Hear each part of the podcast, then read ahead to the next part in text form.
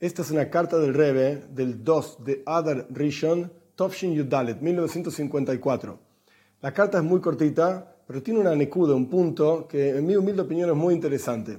Una pequeña introducción que no figura en la carta de cómo yo creo que uno debe entender esta carta que vamos a leer. Hay un versículo en Coyeles, Eclesiastes, que dice, y el mundo entregó Dios en sus corazones. Es decir, que el mundo entero es comparable con el ser humano y está entregado en el corazón del ser humano. Cuando el ser humano trabaja con su propio corazón, cuando trabaja consigo mismo, a su vez, por cuanto está esa relación de que Dios entregó el mundo entero en el corazón del hombre, hombre, mujer, etc., entonces cuando la persona trabaja consigo mismo, en la práctica está trabajando con el medio ambiente que lo rodea y con el mundo entero. Vamos a leer la carta. 2 de Adar Rishon, Tovshin Yudalet, 1954, Brooklyn, Shalom Ubraja. Paz y bendición, salud y bendición.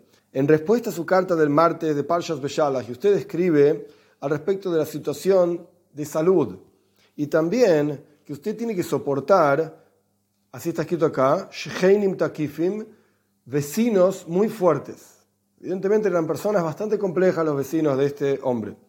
Ahora bien, al respecto de su salud, usted tiene que aconsejarse con dos médicos expertos y hacer como ellos indiquen.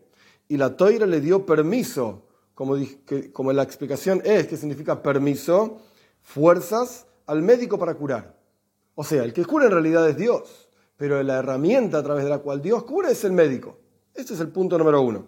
Al respecto de lo que usted escribe de los vecinos malos, o sea, el hombre escribió en la carta Sheinim Takifim, vecinos fuertes. El rey directamente, probablemente en la carta del hombre este también decía eso, Sheinim Roy, vecinos malos. Ahora bien, en la mayoría de los casos, esto ocurre porque la persona tiene poca kavana, poca intención en las bendiciones de la mañana. Cuando rezamos, que Dios nos salve, etc., hay toda una serie de cosas que le pedimos a Dios que nos salve de esas cosas, y dentro de esas cosas, dentro de esa lista dice, Mishohenra, de un vecino malo. O sea, el rey le está diciendo, por cuanto usted no tiene suficiente cabana, suficiente intención, suficiente concentración en lo que está diciendo, entonces mire la situación que le ocurre. Y lo principal, cuando uno no se esfuerza como corresponde al respecto del mal vecino que está en el corazón de la persona, que es el Yetzerará, la inclinación al mal, ¿por cuánto no estás trabajando con vos mismo? No estás lidiando con tu vecino que está en tu propio corazón, vecino malo entre comillas. Automáticamente, cuando aumentamos en estos dos asuntos, o sea, concentración, intención en las plegarias, punto número dos, trabajo consigo mismo, con tu propio corazón, dentro de tu propio corazón, etc.